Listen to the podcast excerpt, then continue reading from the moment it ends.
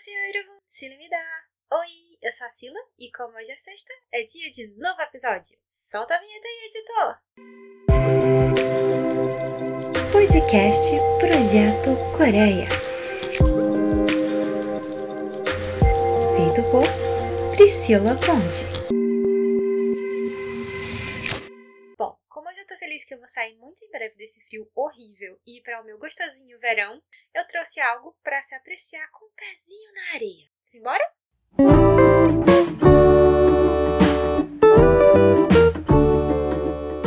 Mandamtindak é uma mistura de frango, pimentas, cogumelos, cenouras e outros legumes, servido em um caldo saboroso, doce e picante, à base de molho soja. Tem um forte sabor e é muitas vezes servido acompanhado de tamkinchi, que é um kimchi de rabanete, o que ajuda a neutralizar a parte do tempero apimentado. Na minha opinião, dá para fazer tranquilamente sem um frango se você é vegetariano, mas aí fica na opção de cada um. E para beber, a indicação é borichá, que é um chá preparado com cevada torrada. Basta ferver em uma panela grande um litro de água com grão de cevada, daqueles que já vem de sacado mesmo. Aí, quando esfriar, coloca numa jarra e deixa gelar na geladeira. Além de ser fresquinho, seu sabor é leve e bem gostoso. Os amantes de chá como eu vão, ó, adorar.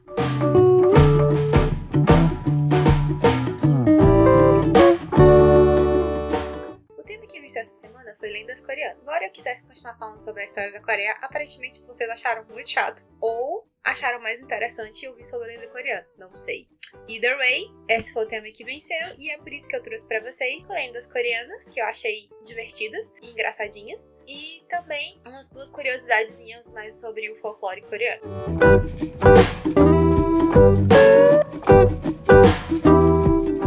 Assim como as nossas lendas, como o Saci Pererê ou a Mula Sem Cabeça, essas lendas têm o mesmo naipe de ser uma história mais é, fantasiosa e baseada no real, objetivo ter alguma lição de moral no final. Depois eu quero saber qual a sua preferida e por quê, tá? Vamos lá! E hum, Yosul Macdor, o moedor mágico.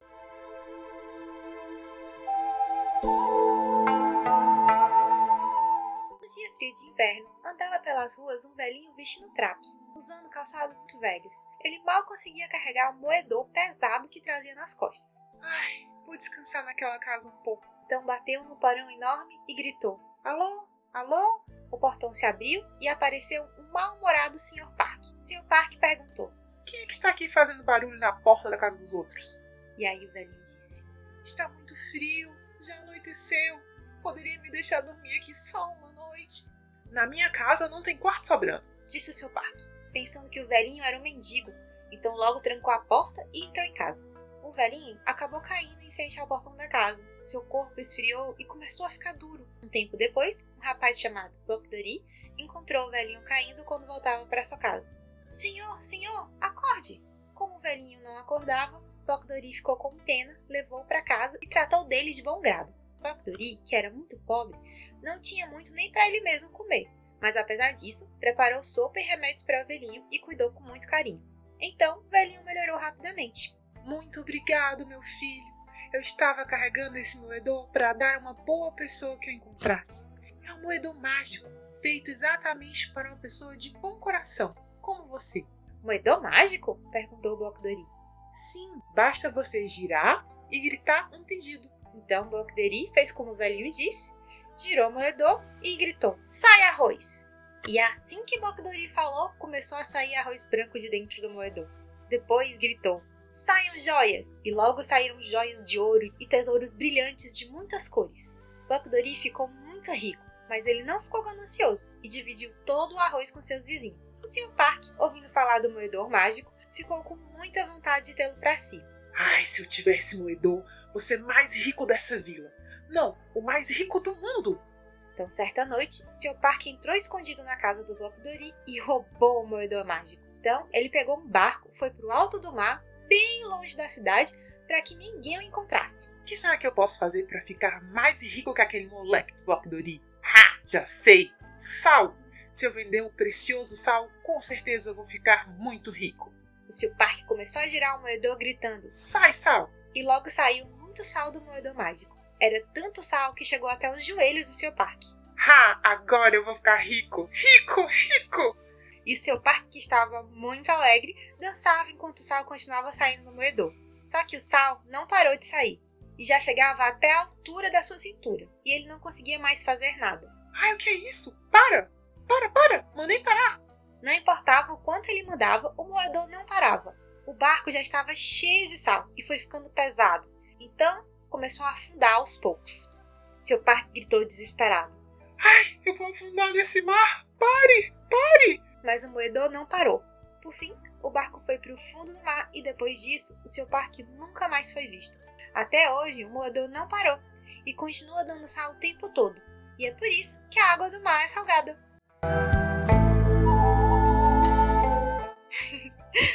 que louco, né? Gostei dessa teoria.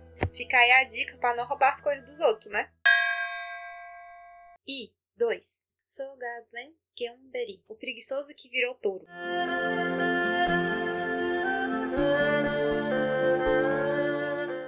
Era uma vez um preguiçoso que não trabalhava. Um dia a esposa chegou e reclamou: Ai não, você só vai dormir o dia todo? Mais uma vez? Sai imediatamente desta casa.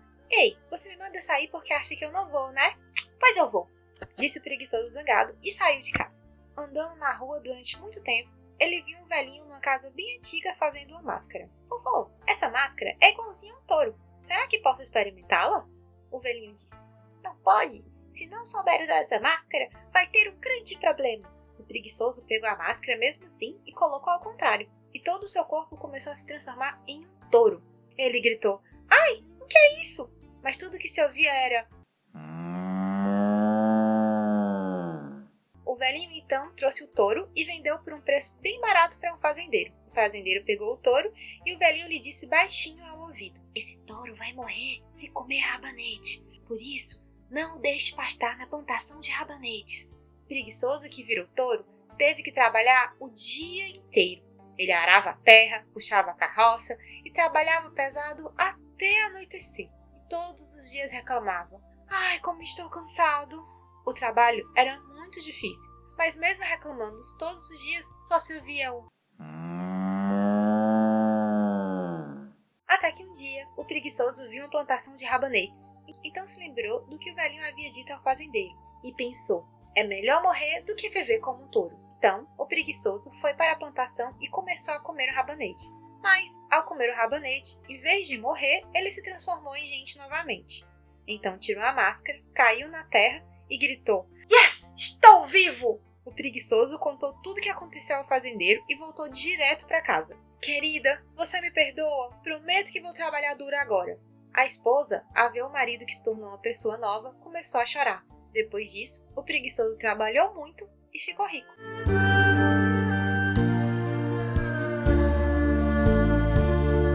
E eu acho que a ideia aqui é não ser preguiçoso. E se você procurar preguiça no dicionário, tem uma foto minha lá do lado, com certeza. Sam 3. Norbo. Pensa no nome difícil. E é exatamente isso que você tá ouvindo. Não tem tradução. Esse é o nome dos caras.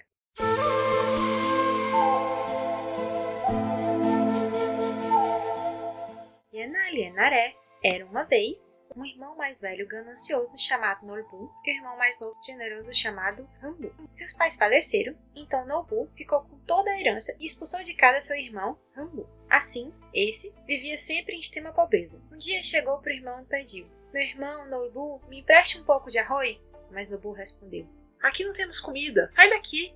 O irmão ganancioso até fingia que não conhecia o seu irmão mais novo. Certo dia, uma cobra enorme atacou um ninho de andorinha que estava na casa de Rumbu. Vendo isso, Bu pegou um pau e espantou a cobra. Mas o filhote da andorinha caiu do ninho e quebrou a perna. Ai, que dó!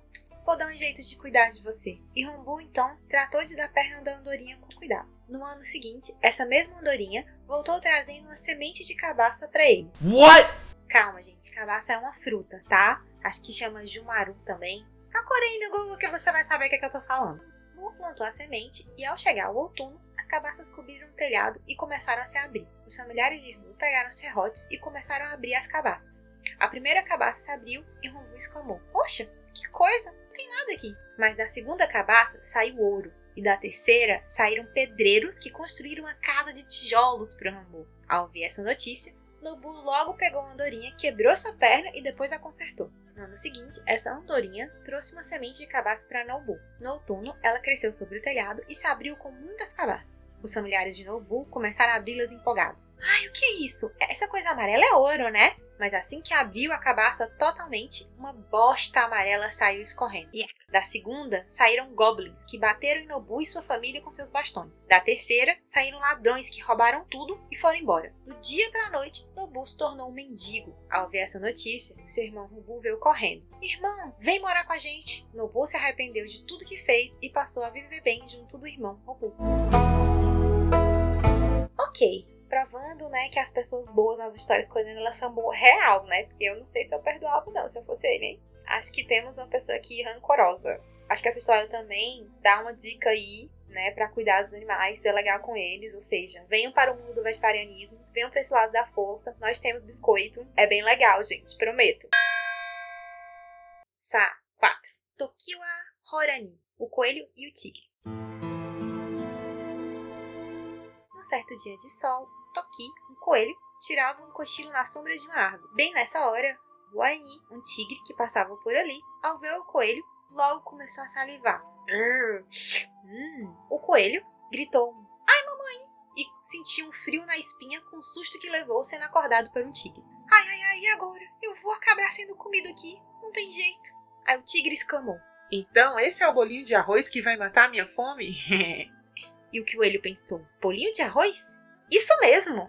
O coelho, que estava tremendo de medo, pensou num truque. Ele lhe falou implorando com as duas mãos: Senhor tigre, se o senhor for me comer, eu não vou nem encher a sua barriga. Antes de me comer, que tal comer uns bolinhos deliciosos de arroz com aperitivo? Não fale mentira, rapaz. Ai, como é que eu vou mentir pro senhor tigre? É verdade? É sim. Oba! Então vou poder comer bolinhos de arroz também? Hoje estou com sorte. Então traga logo esses bolinhos deliciosos. O coelho juntou umas pedrinhas e colocou na frente do tigre. E que é isso, cara? Tá de gozação? Isso são pedrinhas. Calma, seu tigre. Na vila, as pessoas dizem que se colocar essas pedrinhas no fogo, elas se tornam deliciosos bolinhos de arroz assados. Espere só um pouquinho, seu tigre. O coelho juntou alguns gravetos secos, acendeu o fogo e colocou as pedras em cima. Ao ver essa cena, o tigre balançou a cabeça algumas vezes, perguntando ao coelho: Coelho, é mesmo verdade que essas pedrinhas assadas viram bolinhas de arroz? Claro que sim. Espere e veja. O tigre, vendo as pedrinhas no fogo e pensando no bolinho de arroz assado que comeria pela primeira vez na vida, começou a salivar sem parar. Hum, ai, quando é que eu vou poder comer? Já está quase pronto. Fica mais gostoso se você engolir de uma vez quando o bolinho estiver bem vermelho. Ai, que falta de atenção minha! Como é que faz? Hã? Que foi, coelho? Bolinho de arroz assado precisa de um molho shoyu para ficar mais gostoso, seu tigre. Eu vou até a vila buscar o molho shoyu, mas o senhor tem que esperar eu voltar para comer. Ai, tá bom. Vai e volta logo. São exatamente 10 bolinhos. Não pode comer nenhum bolinho antes de eu voltar, ok? Tá, tá, entendi, entendi. O coelho saiu correndo como uma flecha, rindo do tigre que caiu como um patinho no seu truque. Enquanto isso, o tigre, que não tirava os olhos do fogo, começou a contar os bolinhos. Um, dois, três, quatro, cinco, seis, sete, oito, nove, dez, onze? Hã? que coelho burro! São onze bolinhos! Ele contou um a menos! Vou comer um bolinho escondido antes dele voltar. Então o tigre escolheu um bolinho assado e engoliu de uma vez só. Ah! Tá quente! Ah! Socorro, socorro! O tigre, com a boca queimada por causa das pedras vermelhas do fogo, saiu pulando até cair na água do rio. Só então tigre percebeu que foi enganado pelo coelho. Mas a essa altura, o coelho já tinha corrido para muito longe dali. Eu acho que a moral dessa história é seja esperto, entendeu? Seja esperto, né? E traiçoeiro que nem o coelho. Pode ser também usar apressados, comem quente e queima a boca. Pode ser também. Quantas vezes eu já queimei minha boca que eu tava com preguiça de esperar a comida esfriar? Muitas. Tô mais parte que coelho nessa história. Ou, sim, Renin Talim, o Sol e a Lua.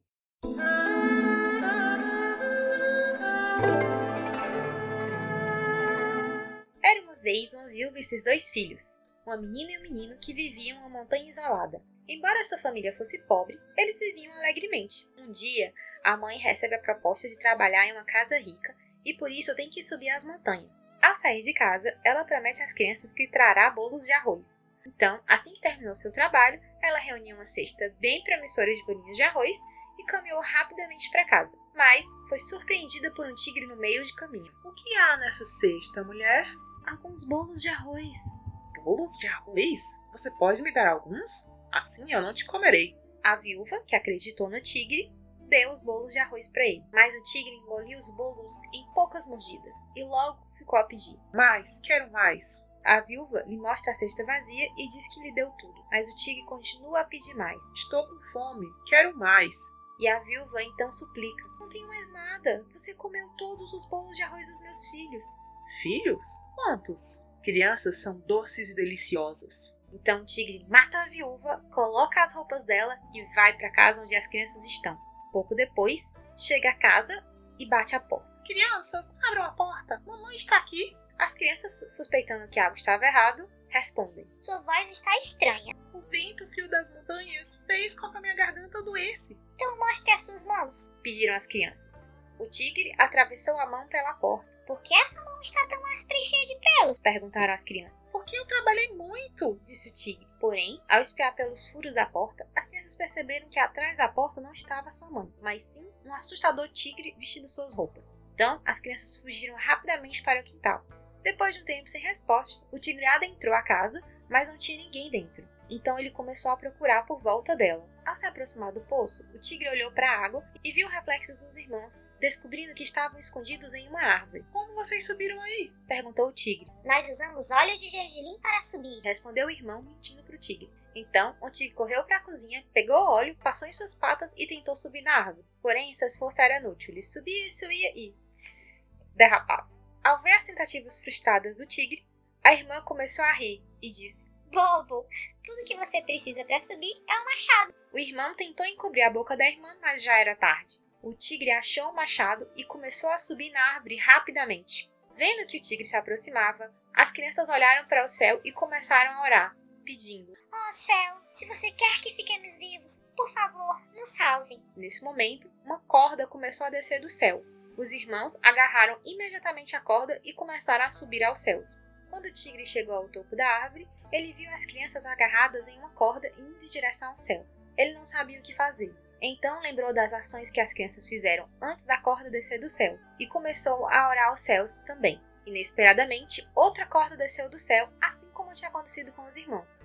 Animado, o tigre agarrou a corda e começou a subir. Mas depois de um tempinho, quando o tigre já estava em uma altura muito elevada, a corda começou a se romper e o tigre caiu rapidamente no chão e morreu. Plaft. Então assim, os irmãos chegaram aos céus. O irmão se tornou o sol e a sua irmã se tornou a lua. Porém, como ela tinha medo da escuridão e da noite, ela trocou de papel com seu irmão e virou o sol, enquanto ele virou a lua. Até hoje, os coreanos acreditam que as pessoas se tornam um pouco cegas quando olham para o sol porque a irmã é muito tímida, então ela brilha intensamente para que as pessoas não consigam vê-la.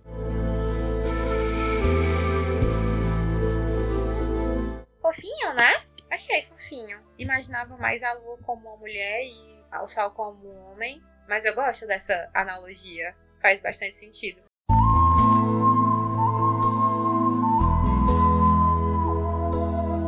Vamos de coisas extras. Tem duas coisas que eu acho muito legais das lendas coreanas, mas tem tipo 300 histórias sobre isso e eu não consegui achar uma certa, então eu trouxe elas mais separadas. A primeira é o Gumiho, que é a raposa de nove caudas, que dizem que tem mil anos de idade e, segundo a lenda, são honrados por subir aos céus para serem colocados no palácio do grande imperador de Jade, o governante dos céus. Gumiho são conhecidos por disfarçar-se como humanos, preferencialmente mulheres bonitas, para encantar os homens, o que pode lembrar um pouco o conto das sereias. A lenda urbana de Gumiho tem várias versões. Uma delas tem uma perspectiva mais negativa, que o Gumiho se transforma em mulher para atrair os homens e comer os seus fígados, assim de se tornar 100% humano. Já outras interpretações mais românticas dizem que se o Gumiho se apaixonar e se casar com um homem humano, conseguindo viver com ele por 100 dias sem ser descoberta, consegue se tornar uma verdadeira humana. Aí fica do seu critério achar que é fofinho, bonito e assim mesmo, né? Que se apaixona e dá tudo certo, ou que vai só comer o fígado dos homens. Eu sou a favor de comer o fígado, porque é mais fácil do que conseguir amor, gente, nessa vida. Sou amargurado? Um pouquinho! Continua. Inclusive, tem muitos doramas falando sobre essa, essa lenda. Muitos mesmo. Real, acho que dá pra fazer uma lista. Né? Eu confesso que eu não assisti nenhum que eu tenha sido assim, uau, que incrível, gostei muito desse. Pra indicar, que eu acho essa história meio. Sabe? eu, eu gosto mais das coisas que tem a ver com sereias. Talvez seja isso. Talvez. Não sei. Mas se você jogar aí Gumiho no Google, vai ver bastante opções de doramas para assistir sobre essa lenda.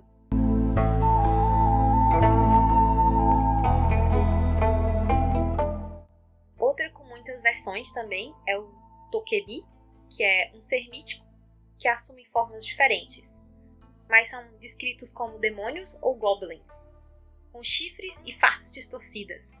Há os que se parecem com seres humanos e outros que só podem ser sentidos, como tipos de som ou cheiros esquisitos, como trotar de cavalos ou cheiro de enxofre. Eles residem em áreas poucos habitadas, como bosques, cemitérios e casas abandonadas. E, embora sejam geralmente assustadores, esses pequenos são mais para travessos, conhecidos por suas pegadinhas. Gostam de jogos, particularmente o Shirun, que é um tipo de luta coreana. Eles costumam desafiar para esses jogos quem passa por eles. Como um Robin Hood versão monstro coreano, os Tokebis são conhecidos por roubar dos ricos e darem aos pobres. O seu chapéu de invisibilidade e porrete mágico ajudam a tornar a sua trapaça ainda mais eficiente. Acredita que foram formados da transformação de um objeto inanimado. Tem até um dorama muito famoso sobre isso que está no meu top 5 e se chama justamente Tokebi, Goblin. Eu acho que em português é alguma coisa com guardião.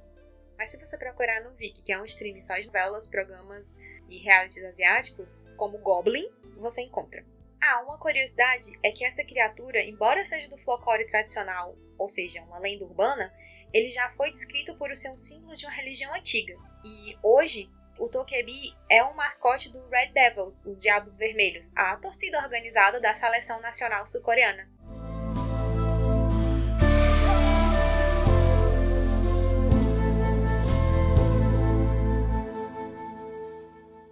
E agora vamos de Chuchan? Recomendações? Gente, quanto à música, foi muito difícil selecionar para essa semana músicas que fossem novas ou que fossem de grupos mais desconhecidos. Então eu decidi trazer duas das minhas músicas favoritas, daquelas que só de ouvir já me deixa felizinha, mesmo que os grupos sejam quanto tanto populares. Diga o grupo que eu vou indicar Uhu, do Mamamoo. Esse é o nome da música mesmo, eu juro. É um grupo com só quatro integrantes. Elas são todas muito famosas por serem baixinhas, estilosas, possuem um vozeirão da e serem extremamente autênticas. Elas têm personalidades marcantes e parecem estar sempre se divertindo horrores nos palcos. É daqueles que você assiste e fica feliz de ver, sabe? Todas elas têm carreira solo e ganharam um reality recente onde foram eleitas como as rainhas do K-pop. Não é pouca coisa não, minha filha. E elas destruíram os palcos desse programa.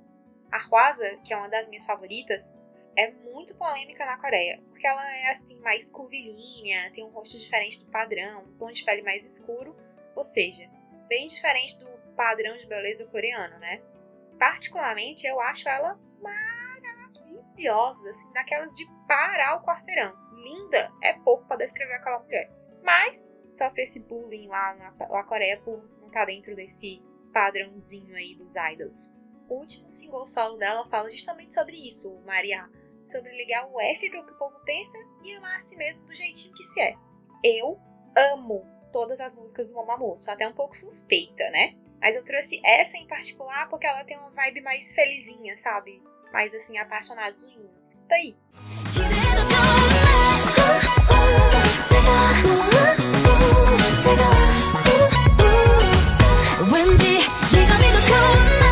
Já de boy group, eu trouxe Just Right do God Seven, que é um grupo com sete meninos formados pela JYP, que é uma das três grandes empresas da indústria da música da Coreia.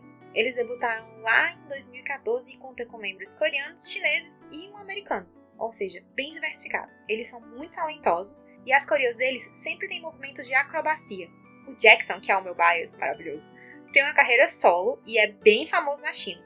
Os meninos possuem até um K-drama próprio, o Dream Knight, ou Cavaleiro dos Sonhos, que é super fofinho, daquele estilo bem web drama, rapidinho. E essa música, Just Right, ela tem uma batida super alegre e feliz, só que o que eu mais gosto nela é a mensagem, porque é como se fosse uma mensagem sobre alto amor. Para você gostar de você mesmo do jeitinho que você é. Você é perfeita exatamente como você é. You are just right. 지금처럼 만만만만만만 웃어주면 난난난난난 바랄 없으니 넌 아무것도 바꾸지 만만만만만 아무 걱정 만만만만만만 너의 모든 게 다다다다 다 좋으니까 너는 아무것도 바꾸지 만만만만만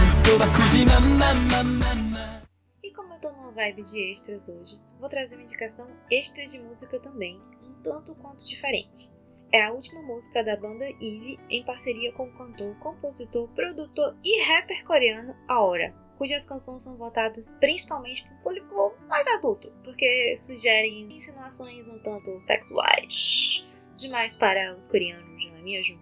Inclusive, ele tem uma música chamada Twerk Balança a Bunda, que tem essa, esse trecho em português, Balança a Bunda. O Eve é um grupo feminino composto atualmente de sete integrantes, gerenciadas pela KO Entertainment, que estreou em 4 de novembro de 2018 no Brasil. Isso mesmo, um girl group de K-pop BR. É composto por Rani, Emma, Gabi, Isa e Nana. E também pelas youtubers Midori e Genaro, que você já deve ter ouvido falar se você curte esse meio. Elas são mais integrantes honorárias por causa da agenda delas, né, que está sempre um pouco lotada. Mas elas sempre participam dos MVs e das músicas, embora não estejam em todas as apresentações. A música Joga Joga tem uma batida bem mistura BR com Coreia e o MV vai deixar os TikTokers bem felizinhos, assim, as transições estão tudo, uns neons, uns negócios assim bem baladinha farofa. Amei. Solta aí, DJ. Eu vou pra rua, solta o play, que eu vou jogar. Joga, joga, vai.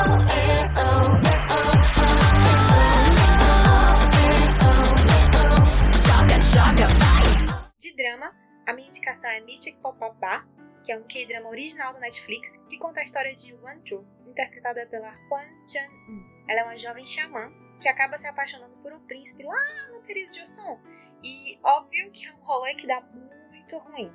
Como punição de pós-vida, ela recebe a missão de resolver as mágoas de 100 mil pessoas dentro de 500 anos ou queimar no inferno do esquecimento. Para atrair essas pessoas, ela monta o Mystic Pop-Up Bar, ou seja, uma tenda de comida e bebida que aparece e desaparece magicamente quando as pessoas precisam. Porque não há nada melhor do que um bar para chorar as pitangas, não é mesmo? Paralelamente, tem o B, interpretado pelo Yuk Song-jae, do grupo B2B, que é um jovem órfão de origem simples e tem um dom esquisito.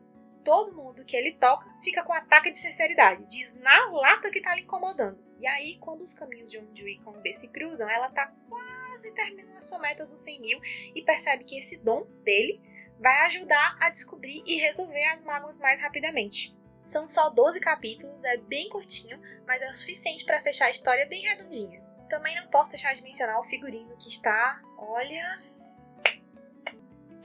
de parabéns. Corre e já adiciona na lista dos que tem que assistir ainda esse ano.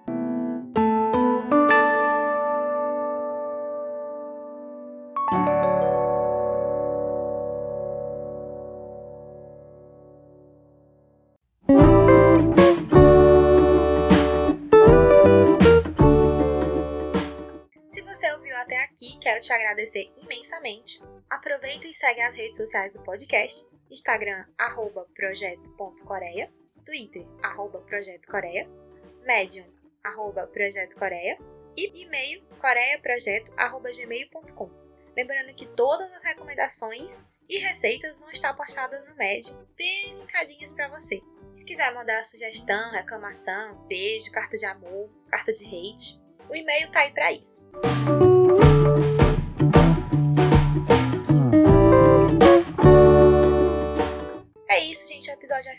Aqui. É, espero que vocês tenham gostado. Quero saber sim o que você achou.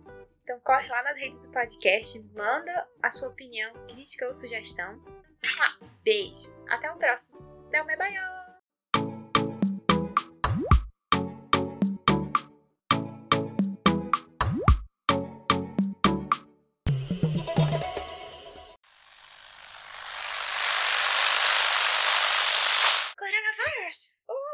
TPM. Ser mulher não é fácil. Foco. Vamos lá. Eita, que hoje tá difícil. I have no internet. Vamos ouvir de novo como é que fala isso aí, bebê, porque eu não sei falar. Esqueci a palavra.